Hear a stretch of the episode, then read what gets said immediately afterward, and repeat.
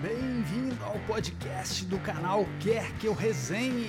As melhores resenhas de discos você encontra aqui, aqui, aqui,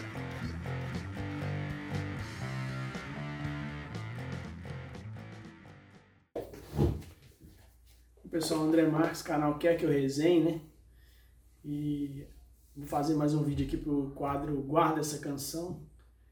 É, você pode acompanhar nosso canal tanto pelo YouTube, né, quanto nos tocadores de streaming, né? É, agora a gente está no, nos podcasts também. Então todo o conteúdo do canal você encontra agora em podcast, ok?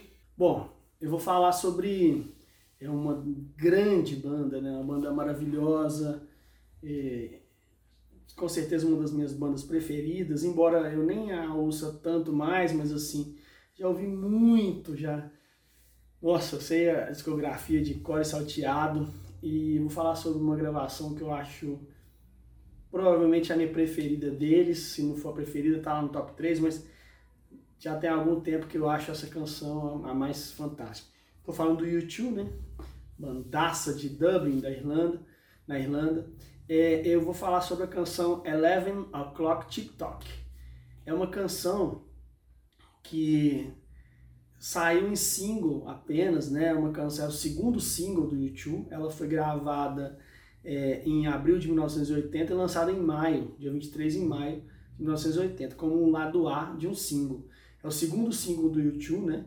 É, antes dessa canção eles haviam lançado um, um EP, chamava EP, o EP 3, YouTube 3, em 79, e, e um single, que é a canção, eu esqueci o nome, sei se é Another, não sei se é Another, enfim. É, depois eu coloco aqui na tela. E, e aí o Tio grava esse single, né, esse, esse segundo single da canção Eleven O'Clock TikTok. É uma canção assim fantástica, é, é ali da fase pós-punk, vamos dizer assim, do YouTube, né? E eu penso que essa gravação é muito especial, porque ela tem algumas particularidades, mas além de tudo, ela, ela preserva, assim, intacta, né? É, é aquela, aquela inocência, aquela, aquela, é, aquela vibração, aqueles tempos, né? Aquela banda começando com aquela garra, aquela voz do Bono fantástica, o Ed destruindo, né? Enfim, o YouTube tá estreando aqui no canal, meio que, né, é estreando, porque o, o Rafael Serra também, que é um apaixonado pelo YouTube, já fez uma resenha aqui de um disco é, solo, né, o único disco solo do, de um integrante do YouTube, né, que é do The Edge. Vale a pena ver esse, essa resenha do Rafa também, bem legal. Mas o YouTube como banda estreia, então, agora, nesse quadro, guarda essa canção. É, a gravação né, dessa canção, é, ela tem algumas particularidades muito interessantes. Primeiro, porque quem foi chamado para produzir foi o Martin Hannett, né, que era o produtor do Joy Division. Essa é a primeira coisa. Né? Por que, que o Martin Hannett foi parar lá na produção desse single do YouTube? Primeiro que o representante da gravadora do YouTube, da Island, é, o Nick Stewart, ele estava procurando um, um, um, produtor que melhorasse né, a qualidade da, da banda. Ele achava que a banda era muito poderosa é, ao vivo, mas que deixava a desejar até então nas gravações de estúdio. Então ele recomendou o Martin Hannett. O, nessa época, o Martin Hannett estava produzindo, é, talvez a última produção do, do, dele com Joy Division, né? antes da banda acabar, que era Love, Love Will Tear, Tear Us Apart. Né? Love You Will Tear Us Apart, que é, a, que é a canção maravilhosa do Joy Division. E, e ela foi lançada em, como single póstumo, né? logo depois que o Ian Curtis morreu. Ela foi lançada em single. Então o Martin Hannett estava gravando essa canção com o Joy Division e o YouTube que era é, fanático pelo Joy Division, o Bono já disse em entrevista que na época o Joy Division era a, a banda preferida dele, né, vamos dizer assim. Então eles foram, né, ver a gravação na Inglaterra, ver a gravação do Hannett com o Joy Division. Interessante isso, né? E, e interessante quando eu, eu, eles pensaram, o Bono fala que, que ele pensou assim, ah, o Martin Hannett, naquele momento, ele estava ali num, quase no nível de um George Martin, de um Phil Spector, um produtor que tinha toda a sua característica, sua identidade, sua assinatura, vamos dizer assim. Interessante isso, né? que o Bono fala que ele era um gênio e era um grande produtor mesmo, Martin Hannett. Mas aí o tio então ouviu as gravações do single do, do Joy Division, tocaram a música pro, pro Martin Hannett, né, Eleven O'Clock TikTok, e o Hannett, ele gostou, ele não, ele não ficou impressionado com a gravação não, mas ele gostou da música. É, diz a lenda que a banda fica muito assustada quando foram gravar, o Sim ficou assustada com a personalidade, né, e com a excentricidade do Martin Hannett no estúdio. Inclusive eles contam no episódio que ele caiu de uma cadeira e eles estavam desconfiados que o cara estava usando ácido no estúdio. Imagina a banda inocente, é, entre aspas, católica, né? Enfim, toda bom, todo um certinho, bom moço, enfim, e, e gravar com um cara malucão desses e tal.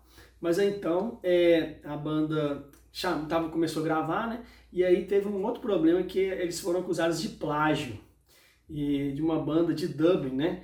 Eu, o nome, acho que é Atrix, a banda. Eles falaram que a, a, o, o, riff dessa canção era um plágio de uma canção deles chamada Treasure on the Wasteland. Você ouve essa canção, você vê um, um pedaço, um pouquinho talvez, mas eu não acho que seja um plágio, não, enfim.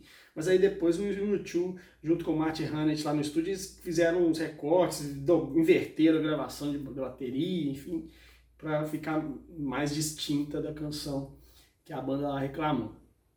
O Hannett, é outra coisa interessante, que ele, ele insistiu que a música tinha, tinha que ser mixada às três da manhã, que para ele era o horário mais criativo, vamos dizer assim. É, mas infelizmente, né, assim, é, o, o, essa parceria YouTube Martin Hannett não deu muito certo, né? É, a banda é, não ficou feliz com ele no estúdio.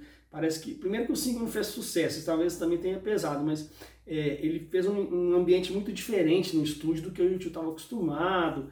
E a Island chamou, depois né, conversando com o YouTube, que é a, a, gravadora deles, selecionaram o Steve Lillywhite para produzir o primeiro disco deles, que era o Boy. Né? É, o, o Martin Hunt foi muito, muito impactado, vamos dizer assim, pelo suicídio do Ian Curtis, né? Isso também talvez tenha, é, naquele período, ele não estava bem, né?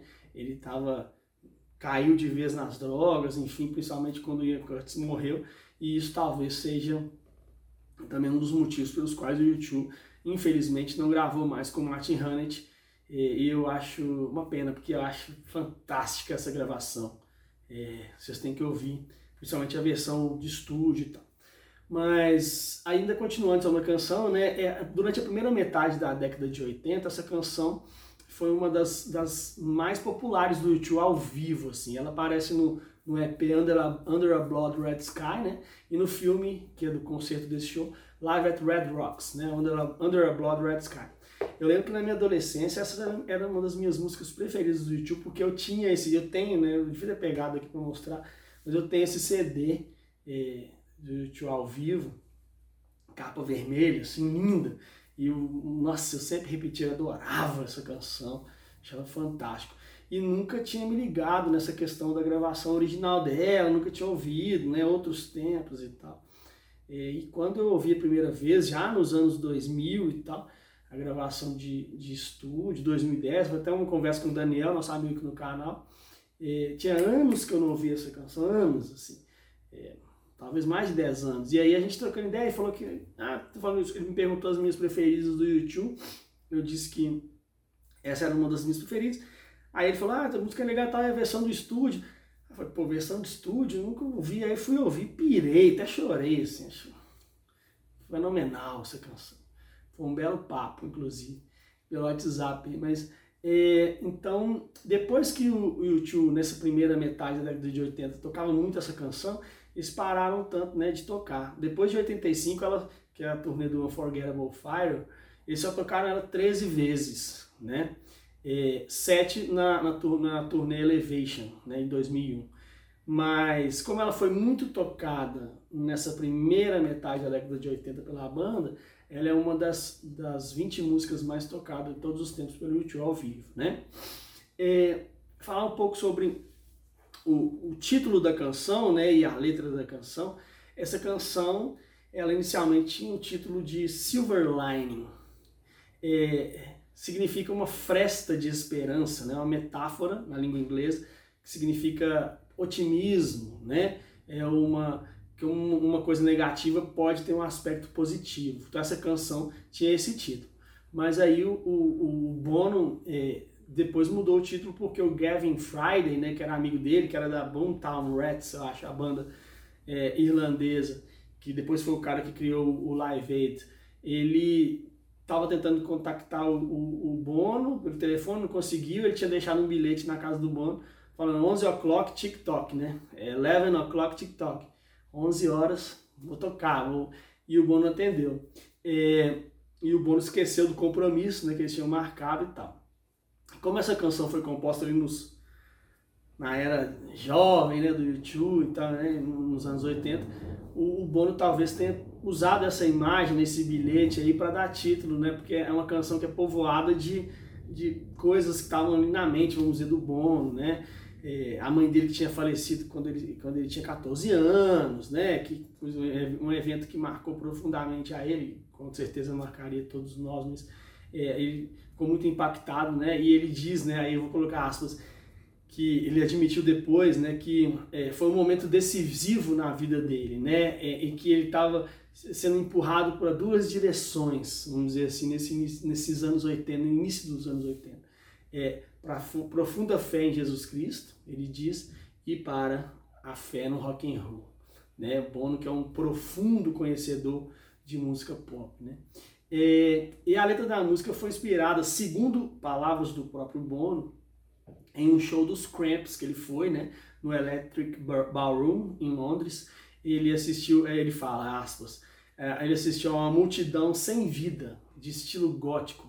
Ele viu, né, do, do camarote. A visão o desiludiu. Havia, aí abre aspas de novo, havia uma perda nos olhares de seus rostos.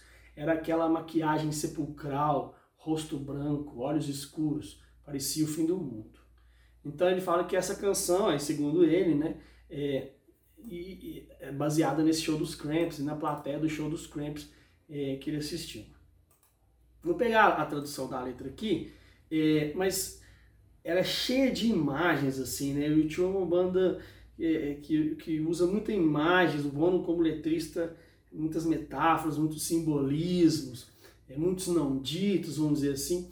É, e nisso ele tem que o Renato Russo tinha alguma, alguma influência é, na poética do Renato Russo, da poética do Bono, creio eu, assim, também. Né? Então a música chama 11 Horas Tic Tac. Está frio lá fora e aqui fica tão quente e os garotos e garotas colidem ao som da música em meus ouvidos. É, é meio que um, um eu lírico aí, né? É, lá fora frio, turbulência, talvez, problemas, e ele ali aconchegado, então não quer sair dali, mas os garotos e garotas colidem ao som da música em meus ouvidos. Tá com a mente assim, né? Alguns falam que faz referência ao punk rock, o Bono falar que, que tem a ver com Cramps, então acho que fica meio por aí, é, nessa questão. Eu ouço as crianças chorando e eu sei que está na hora de partir. Eu ouço as crianças chorando. Leve-me para casa.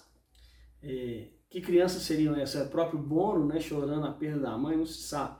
Então, todo simbólico e tal. Ou esses seriam esses, é, o público né, do Cramps ali e tal, é, que está assim, vamos dizer assim, no fundo está se divertindo, está maluco lá, mas no, no fundo está querendo é, é, ajuda, estão chorando, estão chamando atenção, não sei. É, continua. Um rosto pintado, e eu sei que nós não temos muito tempo. Nós pensamos que tínhamos as respostas, mas eram as nossas perguntas que estavam erradas. Eu penso que é, esses dois versos, né, mas eram, é, nós pensamos que tínhamos as respostas, mas eram as nossas perguntas que estavam erradas. Isso é puro, puro Renato Russo, né, pura legião é, me lembra aqueles versos do. Acho que de Um Mundo Tão Complicado, não, de Sereníssima, do 5, né, que é meu, meu álbum preferido da Legião. E o Renato fala: é, tínhamos, tínhamos a ideia, mas você mudou o plano. Tínhamos um plano, você mudou de ideia. Mais ou menos assim. É, então, nesses versos, né, um rosto pintado, alguns falam que é referência ao, ao Bono já ter dito em várias entrevistas que ele não lembra do rosto da mãe, né? Então é por foto e tal, mas assim, não lembra viva e tal. Interessante isso. É, é, tem uma parte em que o Bono fala no final, né? Sei isso, sei isso. Alguns falam que é Say Soul, diga então, outros falam que é Sad Song, Sad Song e tal, enfim. Mas é isso. É, é uma canção com a sonoridade, como eu já falei, né, fantástica, produção, adoro. É, e, e penso que ela deveria ser mais valorizada, inclusive, pelos fãs de YouTube e outros pelos fãs de pós-punk. O YouTube é uma banda que é, talvez tenha é, deixado cair um pouco a qualidade ali no ensino dos anos 2000 para cá, né, vamos dizer, talvez o, último grande álbum do YouTube que a crítica considere seja o, o, All That You Can Leave Behind, né, que é o de 2001.